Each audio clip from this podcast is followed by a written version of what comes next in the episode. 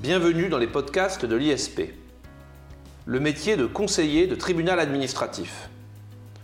Lorsque l'on parle de magistrat, de juge, on songe spontanément au juge judiciaire avec sa robe. C'est oublier que la France repose sur un principe de dualité des juridictions. À côté de la juridiction judiciaire, elle dispose aussi de la juridiction administrative. La juridiction administrative reste néanmoins mystérieuse. Pas de séries télé, pas de films américains, pas de crimes. Finalement, on ne sait pas grand-chose des femmes et des hommes qui œuvrent au sein des juridictions administratives. Nous rappellerons que les magistrats administratifs constituent deux corps de fonctionnaires, ou plutôt, puisqu'il y a des publicistes qui nous écoutent, je ne vais pas dire deux corps, mais deux ensembles. D'une part, les membres du Conseil d'État, et d'autre part, les membres des tribunaux administratifs et des cours administratifs d'appel, qu'on appellera, pour faire plus court ici, les conseillers de tribunaux administratifs. Et parfois même, si on est un peu fatigué, les conseillers de TA. Alors pour mieux connaître le métier de conseiller de tribunal administratif, qui reste mystérieux, nous avons avec nous Benjamin Romer, premier conseiller au tribunal administratif de Paris. Bonjour Benjamin Romer. Bonjour Philippe Mazet. Merci d'être avec nous. On va commencer simplement, peut-être, est-ce que vous pourriez nous raconter votre parcours? Comment vous êtes devenu conseiller de tribunal administratif et qu'est-ce que vous avez fait? Quel a été votre parcours professionnel une fois conseiller de tribunal administratif? Oui, bien entendu. Alors j'ai un parcours qui est assez classique, euh, ou en tout cas qui était assez classique pour euh, les conseillers de tribunal administratif, c'est-à-dire que j'ai commencé après une hypocagne anecdotique, on va dire, euh, par faire Sciences Po à Paris, du temps où Sciences Po se faisait en trois ans, ce qui permet évidemment d'aller plus vite. Puis, euh, après une année de ce qu'on appelle la prépéna, préparation au concours administratif, j'ai passé l'ENA, donc l'École nationale d'administration. en 2000, je suis rentré en 2001 dans cette école, j'en suis sorti en 2004. 2004, donc un de vos camarades, euh, c'est un certain Emmanuel Macron. Voilà, un de mes camarades a très bien réussi, ce qui évidemment, euh, dans ce cas-là, relativise toute autre réussite professionnelle. Pour l'instant. Et pour, l'instant, tout est possible, bien entendu. Euh, Donc ENA sortie 2004. ENA sortie 2004, et à la sortie de l'ENA, puisque c'est comme ça que les choses se passent dans les choix des corps, eh bien, j'ai choisi d'être affecté dans le corps des conseillers de tribunaux administratifs et cours administratifs d'appel, puisqu'évidemment c'est euh, le nom complet, euh, en choisissant une affectation géographique, puisqu'à la sortie de l'ENA, il faut choisir le tribunal dans lequel on est affecté. Disons-le assez clairement, c'est en fonction du rang de classement que les affectations se font, y compris les affectations géographiques. J'ai choisi le tribunal administratif de Lyon, où j'ai donc commencé euh, ma carrière en 2004, logiquement, à la sortie de l'ENA, sachant qu'il y a entre-temps une formation qui est faite hein, de six mois pour les personnes nouvellement affectées dans euh, ce corps, pour leur apprendre à tout simplement être véritablement juge administratif, parce que ce n'est pas vraiment à l'ENA qu'on apprend à être juge administratif.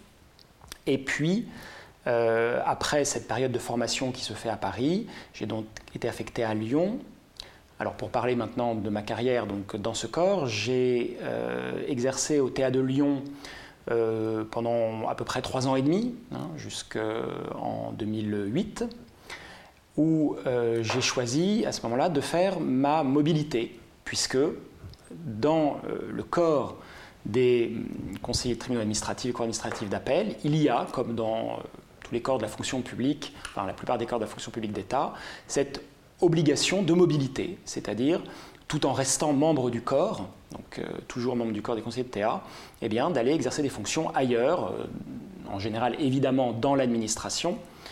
Euh, et je suis allé au ministère de la Justice, où je me suis occupé pendant 4 ans, ce qui est une mobilité assez longue, puisque le minimum c'est 2 ans, mais il peut être utile quelquefois de prolonger. Donc pendant 4 ans, je me suis occupé de, du statut des magistrats judiciaires, cette fois-ci.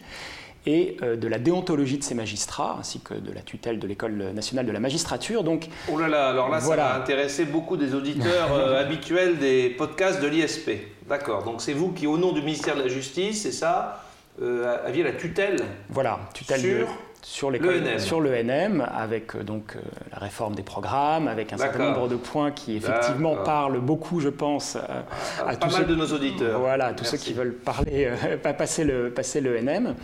Euh, et, mais malgré tout, je m'occupais aussi vraiment, euh, de manière très, très importante, des, de, la carrière des magistrats judiciaires. Donc, c'est euh, les cousins, en quelque sorte, ou les aînés même, on peut dire, des magistrats administratifs. mais qui a été très enrichissant précisément pour faire une comparaison entre les deux corps, entre les deux types de carrière.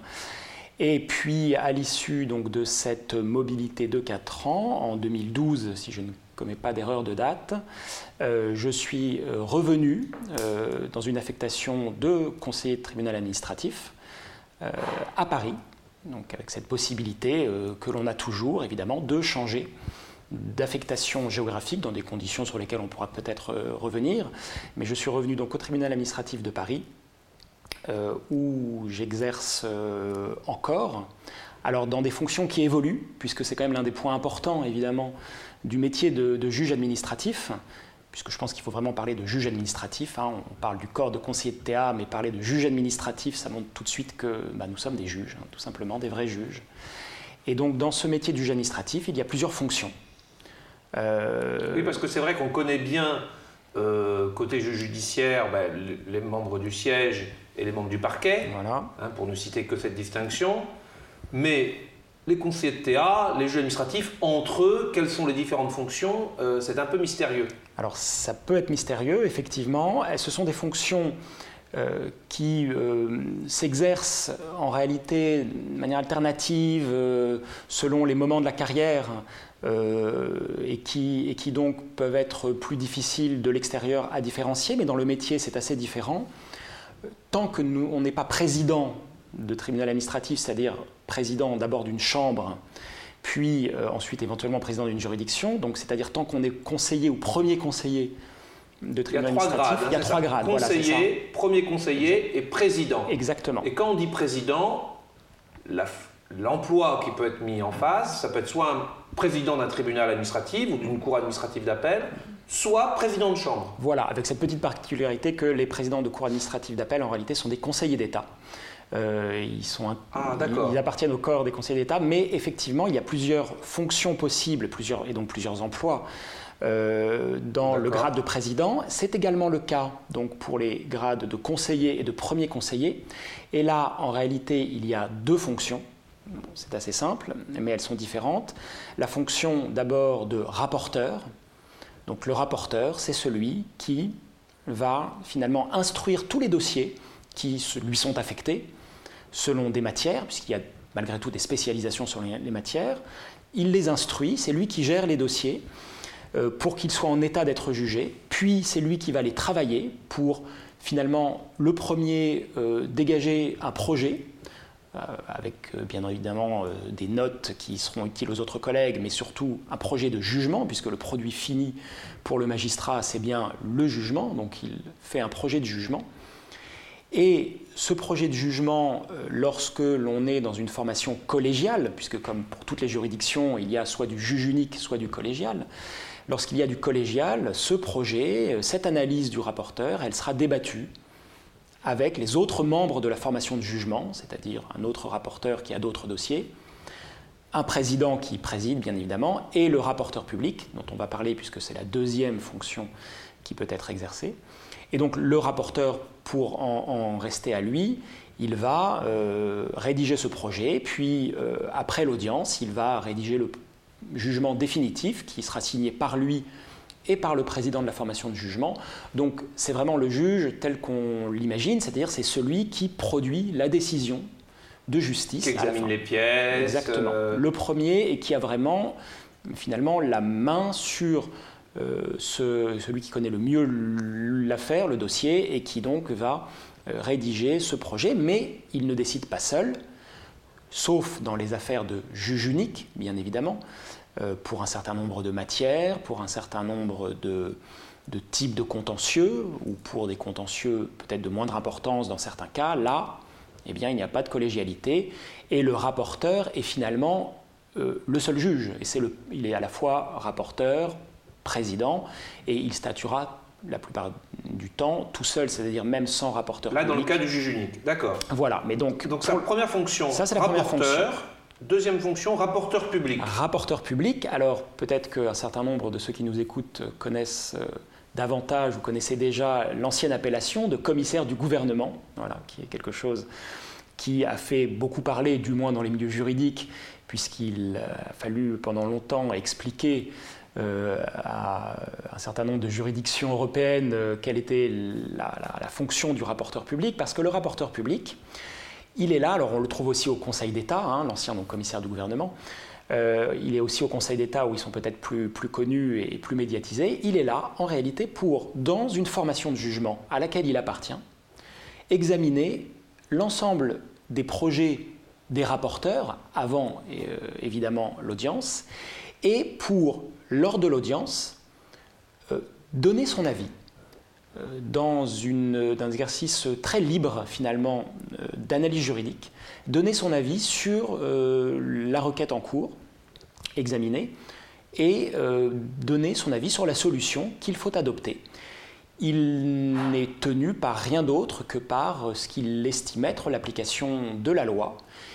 Il ne représente pas véritablement euh, la société comme ça peut être le cas pour, pour le parquet on peut dire qu'il représente le droit en toute modestie pour, sur chaque dossier, finalement, donner non seulement ce deuxième regard euh, qui permettra euh, d'éviter un certain nombre d'erreurs, de bien revoir la jurisprudence parce que ce sont souvent des magistrats un peu plus chevronnés.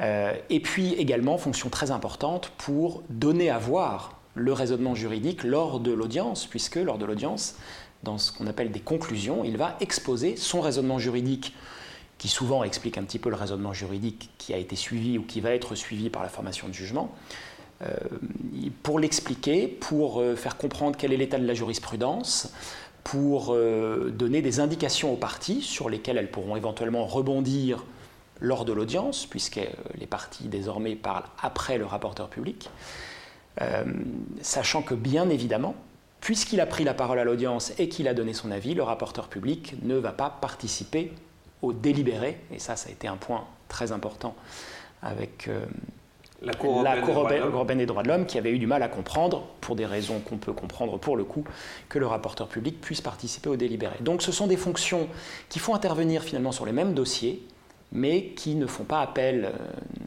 qui ne sont pas du même rôle et qui ne font pas appel forcément aux mêmes qualités ou au même éclairage sur le, sur le dossier. Donc voilà les deux grandes fonctions euh, que l'on exerce tant qu'on n'est pas président. alors pour nos auditeurs qui sont sans doute pour une grande part d'entre eux des, publicistes aguerris, voilà une illustration donc de la séparation du grade, premier conseiller, conseiller, puis premier conseiller, et des emplois qu'on peut occuper, rapporteur ou rapporteur public. Exactement. Très bien. Et donc vous, vous avez été après le ministère de la Justice, vous êtes arrivé au tribunal administratif de Paris, et là, vous avez été rapporteur, puis rapporteur public, c'est ce qu'on doit comprendre? Eh bien, en fait, j'ai été rapporteur public dès ma première affectation à Lyon. J'ai été d'abord rapporteur, on commence par ces fonctions-là, puis au bout de quelques années, enfin d'un an, un an et demi, rapporteur public, et j'ai fait le même parcours ensuite à Paris, d'abord rapporteur, puis rapporteur public, euh, ce qui est assez logique, on change de euh, fonction euh, assez fréquemment. Et on change aussi, et ce qui est très important pour comprendre quel est le métier de conseiller tribunal administratif et de cour administrative d'appel, puisqu'en réalité les choses fonctionnent quand même un petit peu de la même façon, on change aussi beaucoup de matière examinée. Parce que, évidemment, on pourrait penser que ce sont des fonctions qu'on exerce pendant de nombreuses années, même avant d'être nommé président. On pourrait penser qu'elles sont peut-être un peu répétitives, euh, ce qui est une des dimensions, il ne faut, pas, se leurrer, mais ça a beaucoup, beaucoup, beaucoup d'avantages. Mais on change de matière. On change de matière. Et par exemple, j'ai commencé à Lyon par me spécialiser beaucoup, sans faire que ça, mais me spécialiser sur la responsabilité hospitalière, qui est un contentieux passionnant juridiquement, passionnant humainement, euh, assez dur bien entendu. Euh, qui assez proche de ce que font d'ailleurs les juges judiciaires euh, de ce point de vue-là. Qui ont même été en avance. Hein. Qui ont été en avance. La Cour administrative d'appel de Lyon avec Gomez. Oui. Et puis Bianchi. Voilà, Hein, exactement. donc, euh, la voilà. de- Moi, un des domaines qu'on cite souvent, je, je me mets parmi les publicistes, Mhm. pour expliquer que parfois le juge administratif est plus généreux et plus compréhensif peut-être de certains besoins de la société que ne l'est le juge judiciaire. Enfin, parenthèse refermée, mais la responsabilité médicale, sans faute, en a été le. Tout à fait. Il est quelquefois plus créatif juridiquement. Euh, on dit souvent qu'il est un peu plus pingre au moment d'indemniser, mais bon, ça je ne prendrai pas euh, position là-dessus. Et puis les chiffres parlent d'eux-mêmes. Mais donc de la responsabilité hospitalière, donc qui est quand même quelque chose d'assez précis, tout en faisant beaucoup d'autres contentieux à côté, mais c'était une dominante. Euh, puis ensuite, euh, quand je suis arrivé à Paris, euh, j'ai fait tout autre chose. Alors j'ai commencé par faire un tout petit peu de responsabilité hospitalière, et je suis assez rapidement passé en droit de l'urbanisme euh, et droit des contrats administratifs, principalement des marchés publics, euh, et du droit de l'environnement. Donc euh, des choses qui sont quand même très différentes, même si évidemment euh, des grands concepts euh, sont en commun entre, toutes ces matières, mais on voit quand même que ce sont des domaines d'intervention vraiment très différents, des besoins de la société différents, des acteurs différents, des avocats différents, des raisonnements vraiment différents, euh, avec également, encore une fois, beaucoup d'autres matières qui viennent un petit peu compléter euh, ces dominantes, des libertés publiques, qui sont peut-être ce que la société connaît le mieux du juge administratif Le. Burkini. Voilà, donc Voilà. euh, tout ce qui euh, met en, met Le en lancer de cause nain. le lancer de nain pour des choses plus historiques. Je Mhm. pense que la pratique a cessé désormais.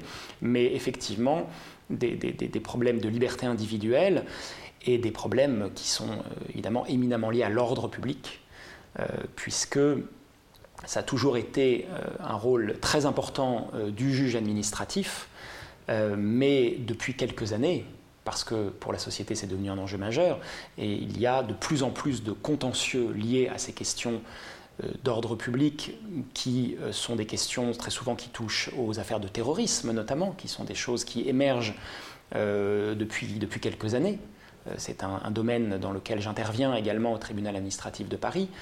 Euh, et tout ce qui aussi a euh, eu un lien avec les procédures d'état d'urgence, dont on sait, ou dont certains de ceux qui nous écoutent savent sans doute, que l'état d'urgence a été en grande partie passé dans la loi aujourd'hui, avec des procédures nouvelles, finalement, qui font intervenir de manière nouvelle, là aussi, le juge administratif, avec des, euh, alors c'est pas forcément lié à l'état d'urgence, mais des interdictions de sortie du territoire, Là où avant, c'est le juge judiciaire qui sera Et intervenu. voilà. Avant les attentats et avant euh, ces nouvelles dispositions. Bien entendu, et il y a eu des débats euh, importants entre le juge judiciaire et le juge administratif.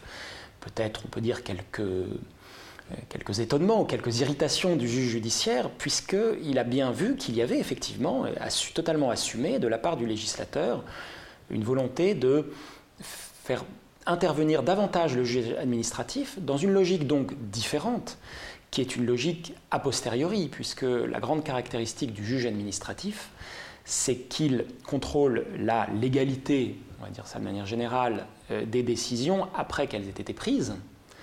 Là où, dans un certain nombre de cas, et notamment en matière d'ordre public ou de privation de liberté, le juge judiciaire, lui, autorisait a priori euh, la- l'administration à euh, prendre un certain nombre de mesures. Et donc il y a eu notamment, dans le cadre des perquisitions administratives, euh, désormais l'intervention du seul juge administratif qui va valider en quelque sorte des perquisitions déjà réalisées. Mais là, c'est assez, symbolique de la nouveauté, des changements, on va dire, des nouveautés qui arrivent dans le métier du juge administratif et qui fait que le juge administratif, finalement, prend beaucoup plus qu'avant sa place dans la cité, et peut-être plus connu qu'avant, euh, avec des affaires aussi qui ont été très médiatisées. Hein, On pense évidemment à l'affaire Dieudonné, notamment, hein, qui a été très médiatisée de ce point de vue-là, parce que ces questions prennent plus de place et qu'on comprend que le juge administratif intervient dans ces débats-là. À vous écouter, Benjamin Romer, à vous écouter parler de ce que vous faites, notamment dans ces matières de liberté publique, ça donne encore plus de poids, je trouve, à ce que vous disiez tout à l'heure. Le juge administratif, c'est d'abord un juge. Là, on ne voit pas trop de différence finalement entre le métier que vous décrivez et le juge judiciaire.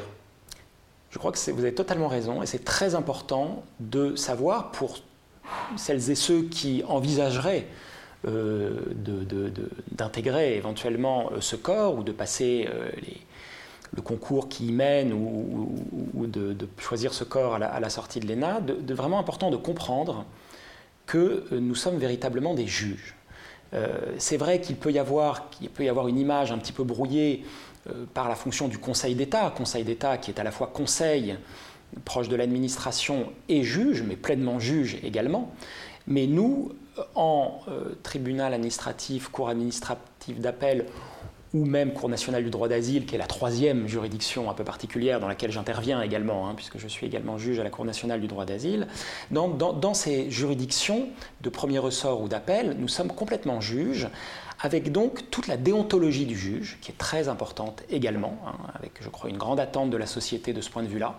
Et il faut que toutes les personnes qui, voilà, qui songent à ce métier-là, se disent que c'est en quelque sorte l'autre métier de juge. Il n'y en a pas qu'un seul, il n'y a pas qu'une seule carrière de juge, euh, les juges judiciaires hein, qu'on connaît plus.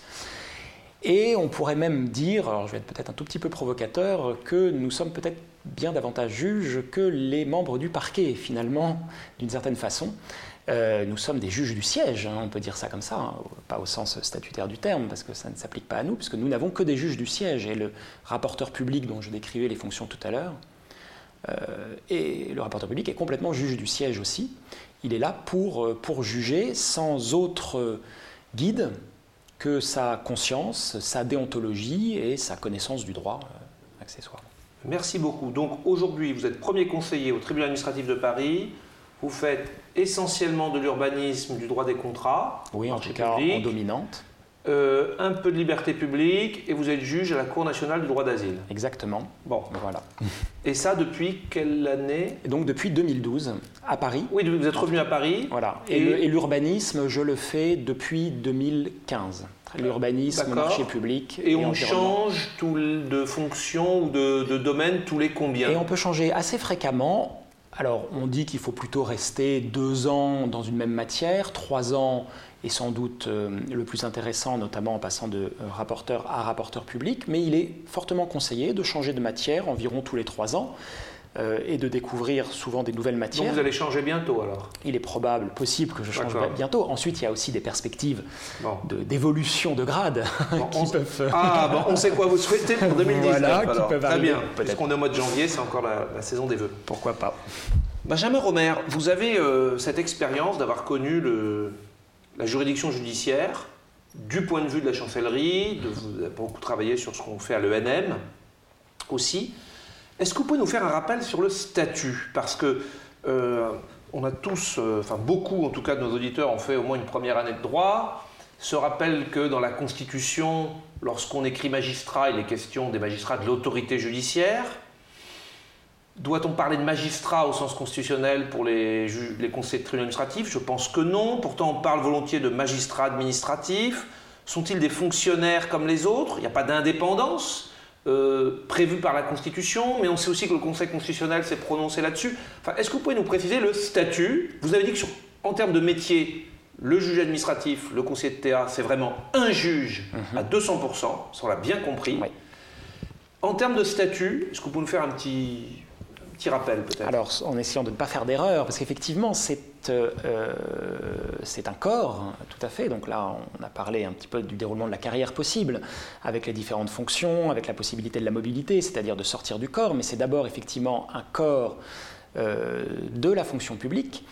Euh, effectivement, quand on parle de magistrats dans la Constitution, eh bien, on parle des magistrats judiciaires, magistrats judiciaires qui, eux, ont une ordonnance statutaire particulière qui et organique. Et organique. les, dispositions les concernant ne peuvent être prises que par loi organique. Et voilà, et euh, à qui ne s'appliquent que euh, de manière subsidiaire les règles de la fonction publique d'État, mais vraiment de manière subsidiaire, lorsque ce n'est pas traité par l'ordonnance organique.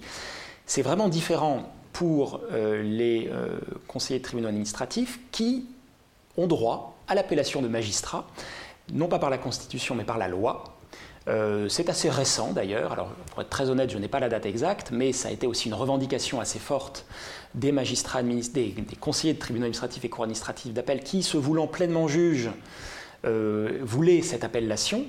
Il y en a même qui veulent la robe. Exactement, j'en fais partie. Oh là là, j'aurais peut-être pas dû dire ça, mais j'en fais partie. Bon, parce que après tout, c'est une façon aussi de, de, manifester pleinement aux yeux de la société notre appartenance au métier de magistrat. En tout cas, on a droit à l'appellation de magistrat, c'est certain, de par la loi. Euh, alors même que le corps, lui, conserve l'appellation de conseiller de tribunaux administratifs et cours administratifs d'appel. Bon. Euh, mais les règles, alors les règles, elles sont principalement celles de la fonction publique d'État, hein, des lois qui régissent la fonction publique d'État. Euh, avec, donc c'est un peu l'inverse que pour les judiciaires, avec des exceptions en quelque sorte, exceptions qui sont prévues, quelquefois de manière assez détaillée, dans le Code de justice administrative, qui est donc ce code qui regroupe euh, à la fois un certain nombre de règles concernant la carrière des conseillers de euh, tribunal administratif et cour administratif d'appel, les règles également concernant l'autre corps de magistrats administratifs, les membres du Conseil d'État, et qui contient également toutes les règles de procédure hein, liées à la procédure du contentieux administratif. Mais donc il y a dans ce code un certain nombre de règles sur le métier de magistrat administratif, règles qui sont principalement là pour évidemment garantir son indépendance. Une différence aussi avec le, ministère de la Justice, on a bien, avec les, magistrats judiciaires, on a bien compris ce que vous nous dites sur le principe et l'exception. Pour les magistrats judiciaires, le principe, ce sont des règles dérogatoires. L'exception, c'est l'application des règles générales de la fonction publique. Pour vous, c'est le contraire. Pour nous, ce serait le contraire. Voilà. Euh, mais je crois qu'il y a aussi une différence institutionnelle. C'est que vous ne relevez pas du ministère de la Justice. Alors, pas directement, on va dire, nous relevons euh, in fine malgré tout du ministère de la Justice. Historiquement, enfin historiquement, alors là je ne sais pas quelle est la date, il y a quelques décennies, nous relevions du ministère de l'Intérieur, hein, ce qui effectivement peut faire sourire ou, faire dresser les cheveux sur la tête aujourd'hui. Beaucoup d'étudiants ont été un peu choqués en lisant des, livres de droit administratif. Euh, d'entendre parler jusqu'en 1954, je crois, de l'appellation de conseil de préfecture. Voilà, conseil de préfecture. Et je crois que les greffes des tribunaux administratifs sont encore euh, gérés par le ministère, de, l'Intérieur. Exactement. Alors, euh, ils sont gérés par le ministère de l'Intérieur parce qu'il n'y a pas de greffe, de corps de greffe propre aux euh, tribunaux administratifs et cours administratifs d'appel. Nous ne sommes plus, nous, magistrats, Dieu merci, pouvons-nous dire, gérés par le ministère euh, de l'Intérieur. Nous dépendons du ministère de la Justice, euh, comme ministère euh, finalement. Oui, dès le, le, ministre qui rend compte au Parlement des questions qui vous concernent, voilà. qui rapporte sur les projets de loi relatifs au Conseil d'État, c'est le garde des Sceaux. C'est le garde des Sceaux, mais, voilà, mais, mais, il y a le Conseil d'État qui est en fait le véritable gestionnaire euh, au quotidien et juridique et dans toutes les dimensions euh, du corps donc, des, des, des conseillers de tribunaux administratifs.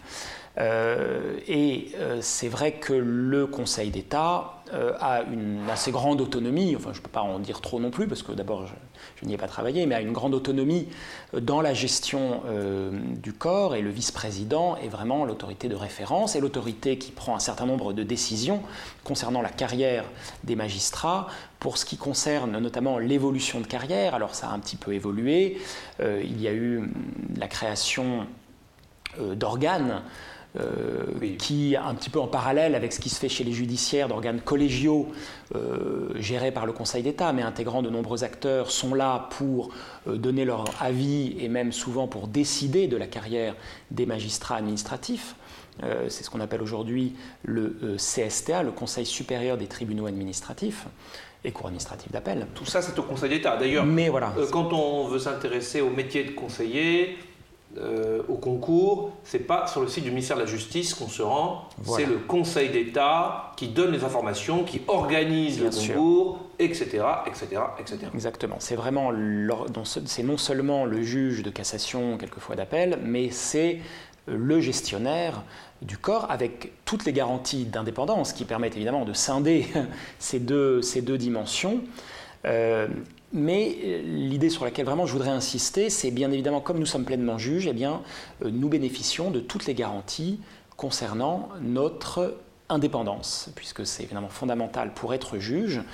Et il y a euh, des garanties, alors qui sont des garanties aussi constitutionnelles, pour le coup, notamment par une jurisprudence du Conseil constitutionnel ou une interprétation du Conseil constitutionnel qui a bien rappelé d'abord l'existence constitutionnelle de la juridiction administrative pour un certain nombre de, points, de matières et d'activités, mais également l'indépendance des juges, ce qui fait que, eh bien, il n'est pas possible de muter un juge administratif euh, sans son consentement, alors sauf éventuellement sanction disciplinaire, mais ça, ça existe également chez les judiciaires, mais de le muter d'un tribunal administratif à un autre, géographiquement.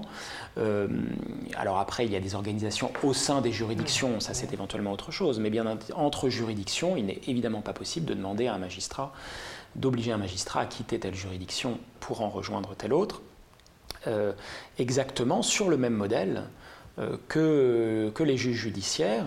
Et donc, garantie d'indépendance qui, bien évidemment, euh, se double pour les magistrats administratifs de toute une déontologie, euh, qui, est un peu un mot, enfin, qui est un mot très important de ces, de ces dernières années, sur lequel le Conseil d'État insiste énormément. Des travaux ont eu lieu. J'ai participé à des travaux, notamment sur la rédaction de la charte de déontologie du juge administratif. C'est une dimension importante qui, doit être reconnue, notamment évidemment de tous ceux qui euh, serait intéressé éventuellement par ces carrières-là, euh, je dirais même par ces concours-là, parce que c'est une dimension qui, sur laquelle on est beaucoup euh, interrogé hein, quand on veut rentrer dans ce corps-là, parce qu'on a bien compris que ça faisait partie des, prérequis pour euh, un magistrat administratif de, comprendre ce qu'était sa déontologie. À l'ISP, où nous préparons le concours de conseil tribunal administratif, on sait qu'à l'oral, effectivement, la connaissance précise de la déontologie des conseillers tribunal administratifs est un incontournable. Voilà, c'est vraiment indispensable et il faut savoir que quand on est recruté par ce concours particulier, hein, donc qui, s'appelle, qui a changé de nom, mais qui est maintenant s'appelle maintenant, je crois, le recrutement direct euh, pour le distinguer de la voie de l'ENA. Euh, donc pour ce, concours-là, euh, quand on veut être recruté, il faut avoir une certaine connaissance de la juridiction. alors cette connaissance, elle passe évidemment par des par, des, gens qui expliquent ce que c'est véritablement euh, et qui, vivent ça de l'intérieur. Et cette, euh, et cette connaissance-là, elle est testée parce que, encore une fois, le Conseil d'État va recruter des juges et des gens qui seront capables d'être juges, non pas des administrateurs. Euh, on peut avoir, puisqu'il y a bien une distinction entre la carrière et le corps dont on a parlé tout à l'heure, on peut avoir à certains moments des emplois d'administrateurs civils euh, de sous-préfet ou de préfet tout en étant dans le corps des conseillers de TA lors des mobilités, des détachements ultérieurs, bien évidemment, mais quand on est recruté, c'est principalement pour être juge pendant une grande partie de sa vie professionnelle, et là, il faut avoir compris qu'on l'était totalement et que donc ça impliquait eh bien, de faire très attention à euh, bien entendu, son devoir de réserve, à euh, l'impartialité objective et subjective qui peut, qui peut nous concerner. Ce sont des dimensions aujourd'hui vraiment fondamentales. Alors on a bien compris donc euh, la situation actuelle. Moi, à vous écouter, j'ai l'impression que ça bouge quand même pas mal. Euh, est-ce que vous avez des, des idées sur ce que pourrait être l'évolution du métier de conseiller de tribunal administratif? Alors l'évolution, en réalité, alors sur le métier, années, sur le métier, l'évolution dépend en réalité de l'évolution de la société. Euh, comme on l'a un peu évoqué dernièrement, c'est-à-dire que je pense que le métier, dans son organisation, la façon dont on travaille, il ne, j'espère, parce que je trouve que l'organisation est assez efficace, j'espère qu'il ne changera pas profondément avec les fonctions que j'ai décrites. Euh, il est évident, mais les juges judiciaires connaissent exactement la même tendance, que nous allons avoir de plus en plus de dossiers à juge unique.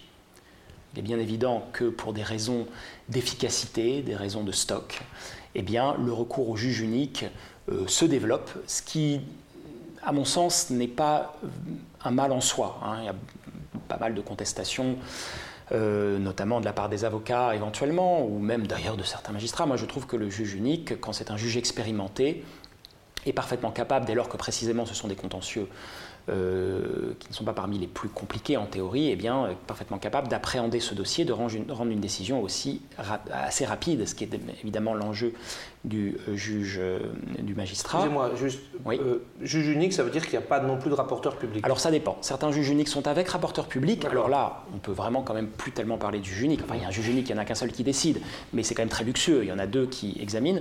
Et puis, il y a aussi un certain nombre de juges uniques, notamment dans les procédures d'urgence. Euh, qui statue vraiment tout seul. Donc ça, c'est une première évolution. La deuxième évolution, sans doute, sera également une place de plus en plus importante, mais ça, c'est déjà un processus bien engagé, de plus en plus importante donc pour les procédures d'urgence, précisément. ça, c'est très important pour la société aussi, et c'est quelque chose de passionnant pour le juge administratif. C'est tout ce qu'on appelle les référés. Je pense que là, c'est un mot qui parle très bien et qui existe évidemment euh, dans toutes les juridictions mais avec euh, des procédures d'urgence de plus en plus importantes et dans des matières qui se sont développées ces dernières années. Je prendrai un exemple sur lequel j'interviens également, qui sont les référés, ce qu'on appelle précontractuels, qui sont les procédures d'urgence en matière de conclusion de marché public lorsqu'il s'agit euh, d'éviter pour un concurrent évincé qu'un marché ne soit signé juste avant qu'il ne soit signé, eh bien, il a la possibilité de saisir en urgence un juge administratif qui statuera seul, euh, dans des affaires cette fois-ci assez compliquées malgré tout, mais bon, il peut s'en sortir, le, juge seul. Euh, et des enjeux financiers très importants pour les entreprises. Exactement, des enjeux importants. Euh, et il y a de plus en plus comme ça de matières dans lesquelles il y a des procédures de référé qui sont très efficaces en termes de temps, en termes d'examen. Donc ça, c'est vraiment, je pense, le, deuxième euh, grand mouvement. Et le troisième, ben, ses contours sont plus difficiles à, dessiner parce que il, dépend il, dépendra précisément des attentes de la société.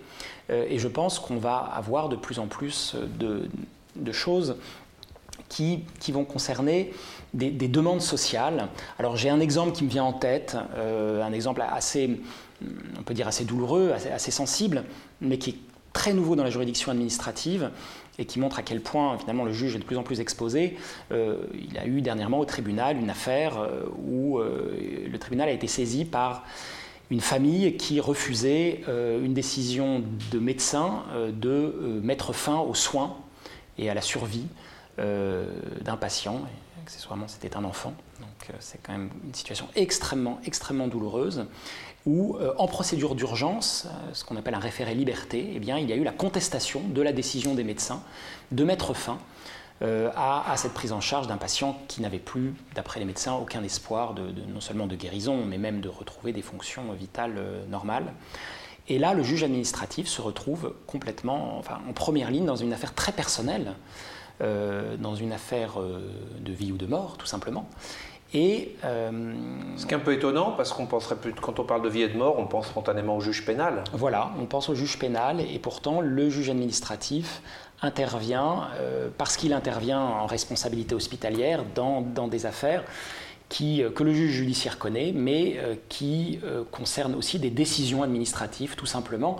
Et, je ne pense pas que là-dessus on revienne en arrière, c'est-à-dire que le juge Là, c'est le référé liberté, c'est voilà. en responsabilité. Hein. Voilà, c'est en, en, même si après il pourrait y avoir d'autres questions qui vont se rattacher à la responsabilité hospitalière. Et ça, c'est assez nouveau, c'est ça? C'est assez nouveau. Il n'y a eu que quelques cas, Dieu merci, mais on se rend compte que en réalité les médecins commencent à intégrer cette donnée-là, à prévoir même le temps de la saisine du juge, c'est ce que nous avons vu lors de cette affaire, et que donc le juge administratif eh bien, il est vraiment là pour réguler, comme le juge judiciaire, mais pour réguler certaines activités extrêmement sensibles de la société. Hein, j'ai parlé du terrorisme tout à l'heure, avec les décisions de gel d'avoir, d'expulsion, euh, notamment de fermeture de lieux de culte, de dissolution de, d'associations, euh, mais il est, voilà, il est aussi là pour, pour gérer des demandes sociales, des demandes personnelles.